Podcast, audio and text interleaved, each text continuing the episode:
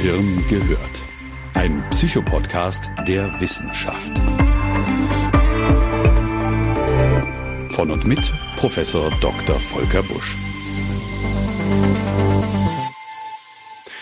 Meine lieben Gehirnhörer, wenn ich richtig gezählt habe, ist jetzt 2023. Ich wünsche Ihnen daher von ganzem Herzen und natürlich mit vollem Hirn alles Gute für dieses neue Kalenderjahr. Und ich freue mich ehrlich gesagt riesig, Ihnen ja wahrscheinlich in zwölf neuen Folgen zu verschiedenen Themen aus der Welt von Geist und Gehirn wieder neue Podcast-Folgen zu präsentieren. Ich habe mir schon ein paar spannende und launige Themen ausgesucht und hoffe, ich kann Sie damit erfreuen. Ab heute gibt es Gehirn gehört, übrigens, wie Sie vielleicht schon gesehen haben, mit neuem Cover und mit speziell auch konzipierter Musik. Ich habe einen Komponisten gewinnen können, der Lust drauf hatte, mir etwas Musik selber zu komponieren. Danke, lieber Niklas, an dieser Stelle. So ein neues Jahr beginnt natürlich nicht nur mit dem 1. Januar, sondern auch immer mit vielen Hoffnungen, mit Wünschen und meist auch ein paar Zielen, die man erreichen möchte. Aus diesem Grund habe ich im letzten Jahr zur gleichen Zeit einen Podcast für Sie darüber gemacht, wie einem das mit Hilfe eines guten Plans gelingen kann. Vielleicht erinnern Sie sich, es war die Folge 20, falls Sie nochmal hineinhören möchten. Ich dachte mir auch, in diesem Januar könnte ein Inhalt über Motivation doch vielleicht ganz schön sein. Und deswegen wollen wir uns heute mit dem ersten Schritt beschäftigen. Ich möchte Ihnen zeigen, dass dieser magische Moment für unsere Zielerreichung weitaus bedeutsamer ist, als man glauben möchte. Genau dieser erste Schritt fällt nämlich im Leben oft wahnsinnig schwer. Und aus bestimmten Gründen bleibt er manchmal sogar ganz aus. Warum das so ist, das erfahren Sie jetzt. Wir werden über Narkosen sprechen, wir werden auf den Färöer Inseln vorbeischauen, mal wieder Aristoteles um Rat fragen und mit Julius Caesar über einen Fluss schreiten. Sind Sie bereit für den ersten Schritt? Dann geht's jetzt los.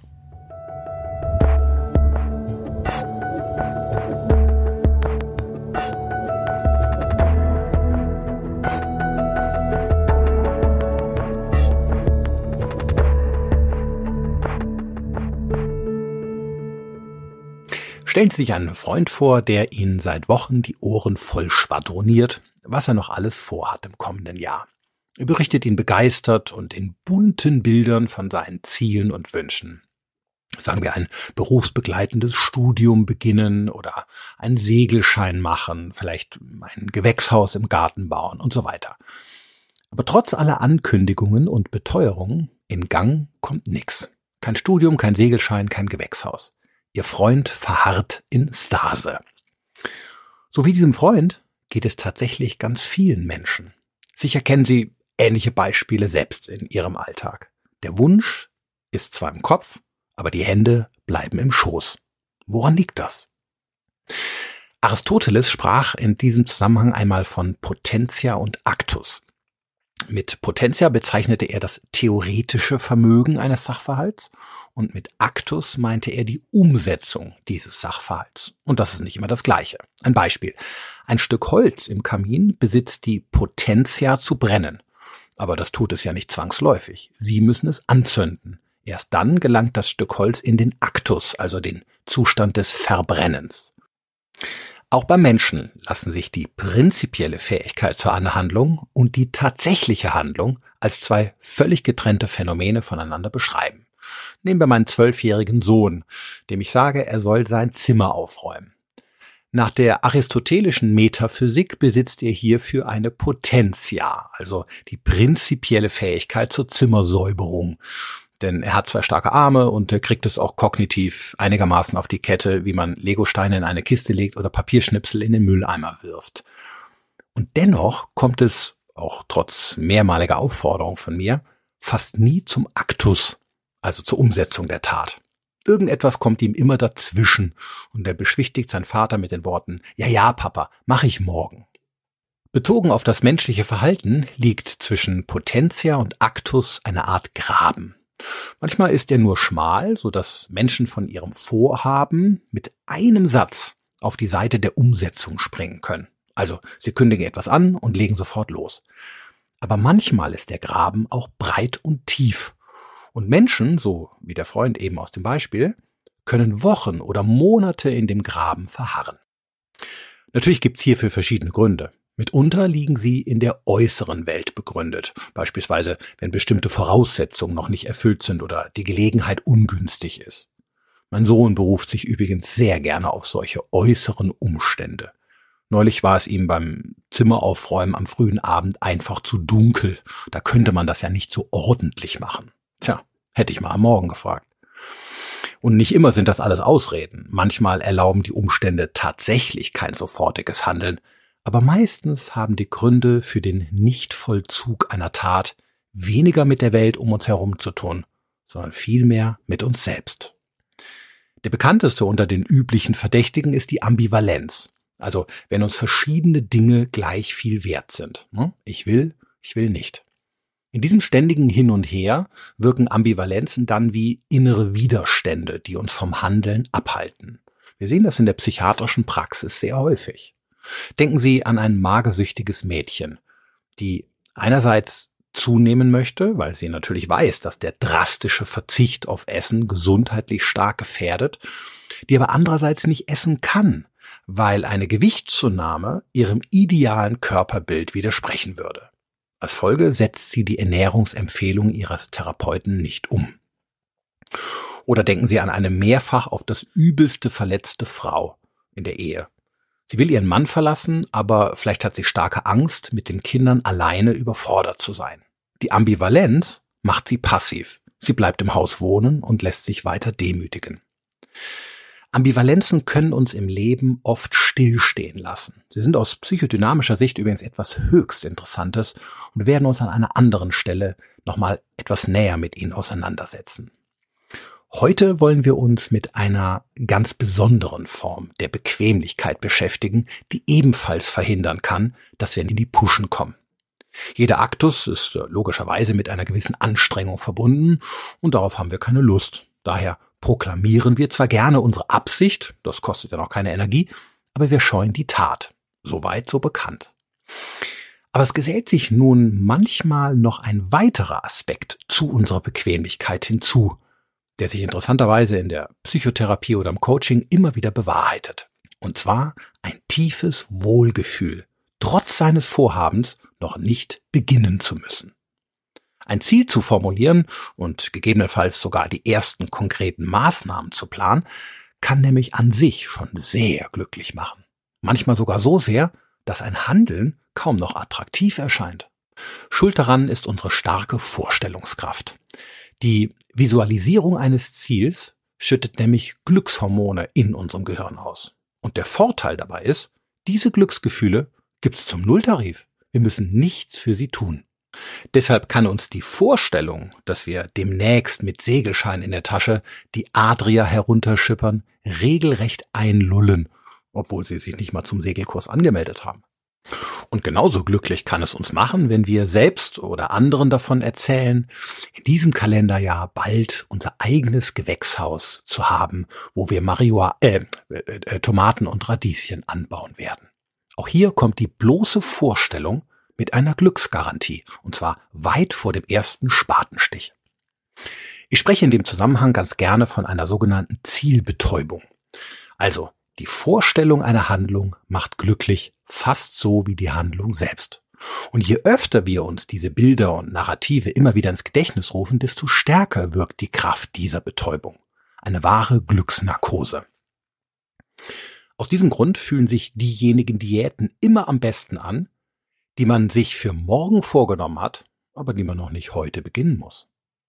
Der heilige Augustinus, der für eine, sagen wir, sexuell eher freizügige Lebensweise bekannt war, drückte es in seinen Gebeten einmal so aus. Herr, schenk mir Keuschheit und Enthaltsamkeit. Bitte nur noch nicht heute. Natürlich ist das Grundprinzip dahinter sinnvoll. Denn wenn uns die Vorstellung an etwas glücklich macht, kann uns das auch motivieren, auf das Ziel hinzuarbeiten. Aber genau aus dem gleichen Grund kann uns Träumen manchmal auch passiv machen. Denn welchen Grund sollte es noch geben, sich in der wirklichen Welt in Richtung auf ein Ziel zuzubewegen, wenn man es gefühlt schon erreicht hat? Was uns in der Vorstellung bereits maximal glücklich macht, muss in der wirklichen Welt nicht erst durch Anstrengung mühsam erkämpft werden.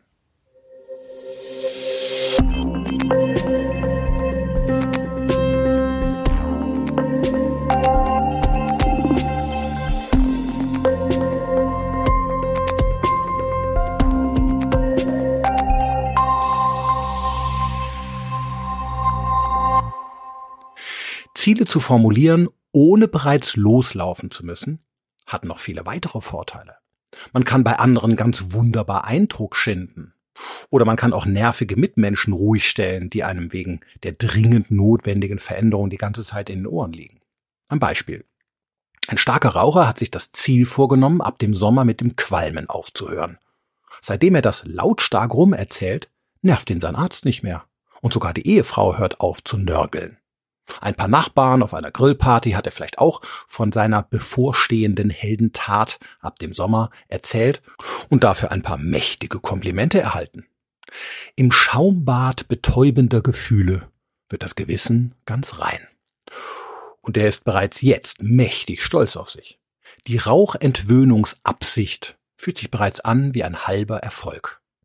Damit genießt er bereits ein Füllhorn an Vorteilen, ohne auch nur auf eine einzelne Zigarette verzichtet zu haben. Wie angenehm. Eine solche Illusion kann uns manchmal so glücklich machen, dass man sein Vorhaben ganz aus dem Auge verliert. Ich hatte schon sehr oft überwiegend männliche Patienten mit einem, sagen wir, gewissen Bauchumfang bei mir in der Sprechstunde sitzen, die mir erzählten, was sie im nächsten Jahr alles an Sport treiben würden, wenn ihr Knie endlich verheilt sei. Vorher sei es ja nicht möglich. Auch die Diät würden sie am liebsten erst im Anschluss daran machen, das würde dann zeitlich so gut passen.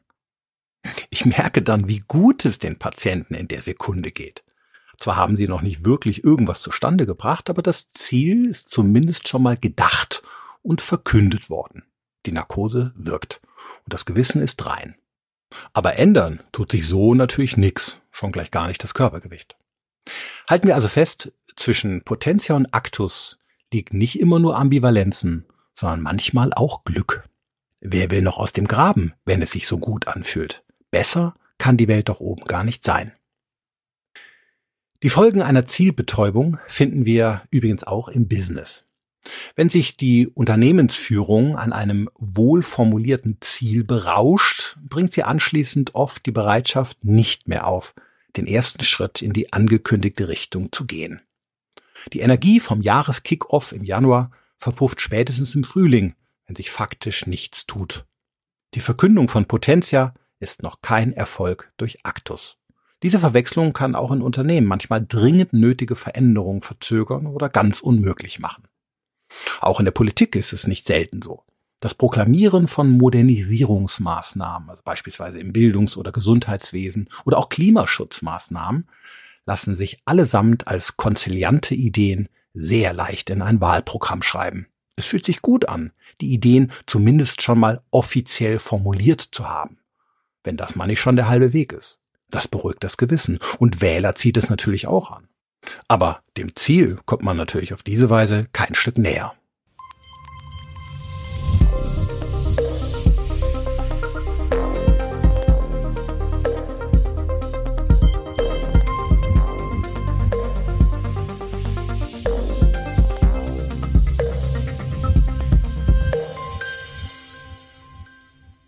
Wenn sich dann der Zeitpunkt der Verhaltensabsicht nähert, also in dem Beispiel von eben der angekündigte erste Tag ohne Zigarette, dann spüren viele, oh weia, mein Leben wird ab jetzt anstrengender werden.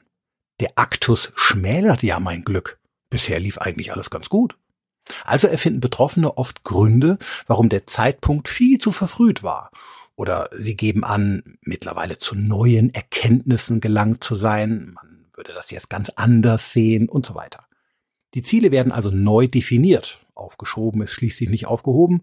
Und mit dem Sprung der Erleichterung hüpft man zurück in den gemütlichen Graben. Das kann sehr entlastend sein. Aus psychologischer Sicht empfindet man es nämlich als geringeres Versagen, den Beginn einer schwierigen Verhaltensänderung noch ein bisschen hinauszuzögern, als beim Versuch zu scheitern. Glauben Sie mir, Menschen können mitunter jahrelang zwischen Potentia und Actus verharren, sich von einer Idee zur nächsten hangeln oder von einem Plan zum anderen, aber letztlich im Leben nichts wirklich auf die Kette kriegen. Und es mag schön sein, Glück zu empfinden durch die Vorstellung von dem, was sein könnte. Aber keine Narkose währt ewig. Irgendwann wacht man immer auf.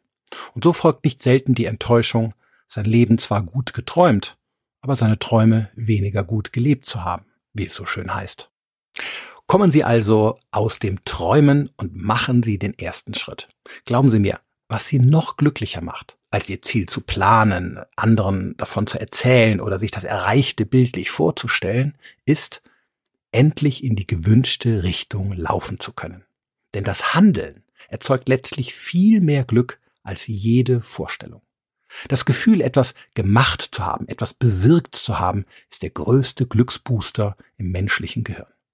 Deswegen ist es auch das Ziel von sämtlichen Motivationsmaßnahmen, Menschen schnell ins Tun zu kriegen. Nicht zu viel denken, sondern machen. Es ist dieser kleine Schubs zu Beginn, raus aus dem Graben. Ohne jeden Zweifel erfordert ein erster Schritt immer eine gewisse Aktivierungsenergie, ganz klar. In der Sprache der Einwohner der Färöer Inseln gibt es hierfür den schönen Begriff Orca. Gemeint ist der Ruck zu Beginn, also eine Kraft, die man aufwenden muss, um etwas ins Rollen zu bringen. Diese Aktivierungsenergie zu Beginn macht den ersten Schritt oft zum schwersten und genau deswegen scheuen wir ihn. Nach dem Motto, oh, wenn das jetzt schon so anstrengend anfängt, wo soll das noch hinführen? Aber hier will ich Ihnen Mut machen. Die weiteren Schritte im Anschluss fallen meist viel leichter. Eine Reihe von Studien haben das in den verschiedensten Situationen immer wieder zeigen können. Wer sich beispielsweise im Rahmen einer Entschlackungskur zu einem ersten Fastentag entscheidet, wird sich beim zweiten Mal deutlich damit leichter tun. Und wer vor einer Prüfung endlich mit dem Lernen anfängt und nach dem ersten Tag am Schreibtisch so einen ersten Überblick hat, findet am zweiten Tag auch leichter wieder hinein. Die Aktivierungsenergie ist immer zu Beginn sehr hoch, aber sie sinkt in den meisten Situationen dann schnell ab. Das ist übrigens bei den meisten Dingen in der Natur auch so. Für das besagte Feuer im Kamin beispielsweise müssen Sie das Anzündholz einmal richtig in Brand setzen, also eine gewisse Aktivierungsenergie zu Beginn aufbringen, aber dann brennt es ab einem bestimmten Zeitpunkt ganz von selbst. Sie müssen nur noch ab und zu Holz nachlegen. Ist übrigens auch bei meinem Sohn so. Ich will nicht sagen, er brennt irgendwann für das Zimmer aufräumen, aber es kommt zumindest was ins Rollen. Er braucht etwas Orca für den ersten Schritt, aber wenn er dann mal im Tun ist, dann läuft es von selbst. Machen Sie außerdem Ihren ersten Schritt möglichst bald. Halten Sie also den Zeitraum zwischen Ihrem Vorhaben und dem konkreten Beginn kurz. Denn mit jedem Tag wird der Graben dazwischen gemütlicher und ihr Ziel rückt immer weiter weg. Irgendwann folgt die Enttäuschung, denn die Narkose lässt nach und dann merken sie, wo sie immer noch sitzen. Also laufen sie los. Und zwar bald. Und machen Sie dabei ruhig erstmal einen kleinen Schritt. Studien haben nämlich gezeigt, die Schrittlänge spielt tatsächlich eine untergeordnete Rolle. Wichtiger ist der frühe Zeitpunkt. Machen Sie also auch einen winzigen Schritt, selbst wenn er Ihnen zunächst völlig unbedeutend erscheint. Hauptsache, Sie verlassen Ihren Graben. In der Motivationspsychologie sagen wir, der erste Schritt überwindet immer die größte Distanz.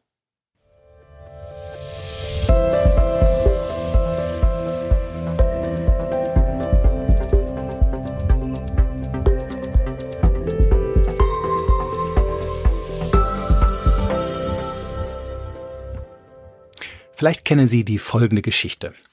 Im Jahr 49 vor Christus hatte Gaius Julius Caesar sämtliche gallische Provinzen unterworfen und er bewarb sich für ein Konsulat in der Stadt Rom. Der Senat verlangte jedoch von ihm, vorher die Befehlsgewalt über sein Heer abzulegen, weil man sich sorgte, Caesar könnte sonst zu stark werden. Und so stand er mit seinen Soldaten mehrere Tage am Fluss Rubicon, einem Grenzfluss zwischen der römischen Provinz Gallia Cisalpina und dem eigentlichen Italien, wenn man so will. Und dort überlegte er, was er tun würde. Er wusste, dass die Überschreitung des Flusses zum Bürgerkrieg mit Pompeius führen würde. Er wog die Möglichkeiten sorgfältig ab und entschied sich dann, ich will beides. Also Oberbefehlshaber bleiben und dennoch nach Rom marschieren und dort Konsul werden. Er machte einen kurzen Plan und dann setzte er seinen ersten Schritt über den Rubikon auf die andere Seite des Ufers. In Suetons Biografie Cäsars ist überliefert, dass er diesen Schritt mit den berühmt gewordenen Worten ankündigte. Jacta alia est. Der Würfel ist gefallen. Der Fluss war übrigens auch damals schon nicht allzu breit. Cäsar und seine Truppen hatten also keine allzu großen Schwierigkeiten, ihn zu überwinden, aber dennoch waren die ersten Schritte natürlich die beschwerlichsten, denn die Soldaten machten sich die Füße nass. Alle anderen Schritte danach am anderen Flussufer fielen dagegen deutlich leichter. Die Motivationsforscher Heckhausen und Gollwitzer nahmen diese Geschichte und machten sie in den 80er Jahren zum psychologischen Handlungsmodell ihrer Motivationstheorie. Nach einer Phase des Abwägens und des Planens steht den Rubikon zu überschreiten bis heute stellvertretend für den ersten Handlungsschritt über den Graben, beziehungsweise in diesem Fall über den Fluss in Richtung des gewünschten Ziels. Danach gibt es kein Zurück mehr. Liebe Hörerinnen und Hörer, man sagt zwar immer, Erfolg entstünde im Kopf, aber ehrlich gesagt habe ich diesen Spruch nie verstanden. Denn im Kopf bleibt er lediglich eine schöne Idee. Glauben Sie mir, in Wahrheit entsteht Erfolg nur durch das Handeln, durch nichts anderes. Falls Sie also für dieses gerade angebrochene schöne neue Kalenderjahr einen Wunsch haben oder eine Idee, vielleicht ein Ziel, das Ihnen wichtig ist, machen Sie den ersten Schritt schwelgen sie nicht allzu lange in zuckersüß betäubenden Gedanken an ihr Ziel. Verharren sie nicht allzu lange im Graben zwischen Potentia und Aktus. Laufen sie los. Jetzt. Schubsen sie sich und geben sie sich etwas Orca. Der erste Schritt mag schwerfallen, aber er ist eben auch der wichtigste.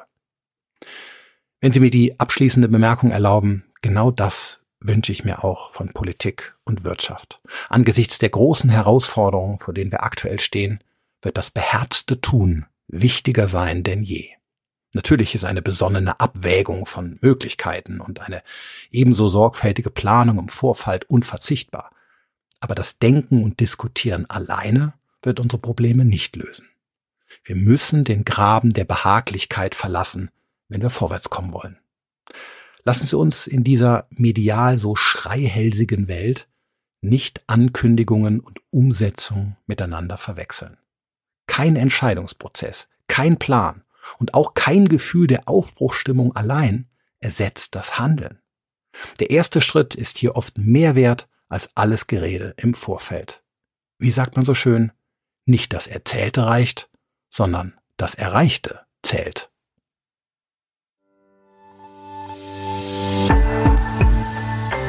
Gehirn gehört. Ein Psychopodcast der Wissenschaft. Weiterführende Informationen finden Sie auf www.drvolkerbusch.de.